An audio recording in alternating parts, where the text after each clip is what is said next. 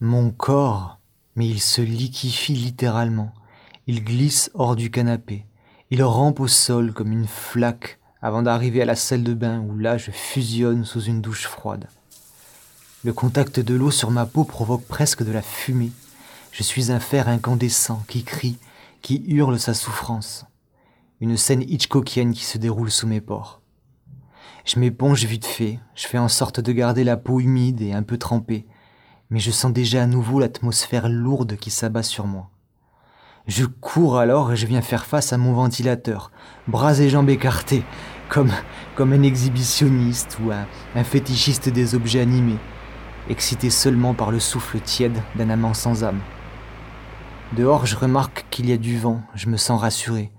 Je me dis qu'un peu de mouvement d'air ne peut qu'amoindrir la sensation de chaleur. Alors j'ouvre la fenêtre, celle orientée vers l'ombre, et je m'attends à une bouffée d'oxygène. Pas fraîche, c'est sûr, mais au moins tempérée. Et là, je me trompe naïvement. C'est un vent du sud, venu d'Afrique, et soufflé par une espèce de démon en colère. Un, djinn, oui c'est ça, un djinn du Sahara, qui a réussi cet été à maîtriser le temps et qui fait déferler des bourrasques de feu sur nous, pauvres occidentaux. D'ailleurs, on n'y est pas un peu pour quelque chose dans tout ce brasier démoniaque avec nos millions de tonnes de déchets brûlés, nos milliards de voitures, d'avions et de paquebots qui crachent en permanence du dioxyde flambant.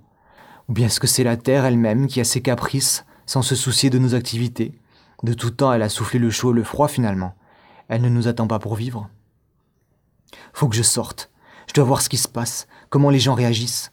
Je saisis une bouteille d'eau en cas de sécheresse subite et je pars braver les éléments.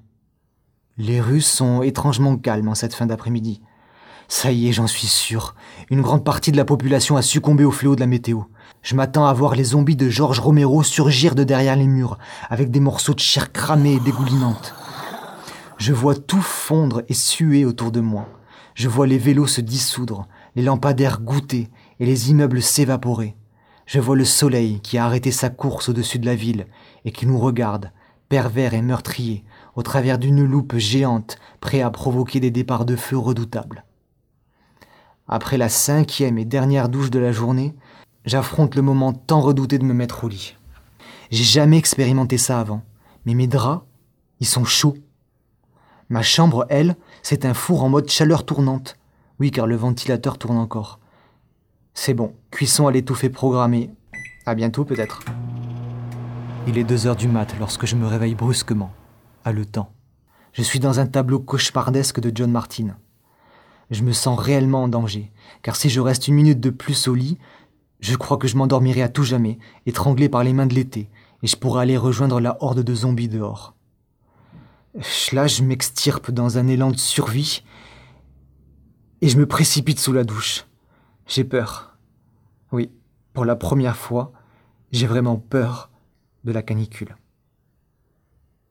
Le lendemain est plus clément, toujours chaud mais moins brûlant.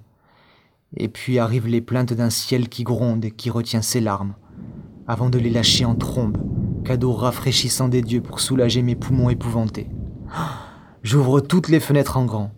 L'air frais s'engouffre de toutes parts et navigue dans chaque pièce, chassant les méchants djinns du désert. Je reste immobile, là, traversé par cette brise tant espérée.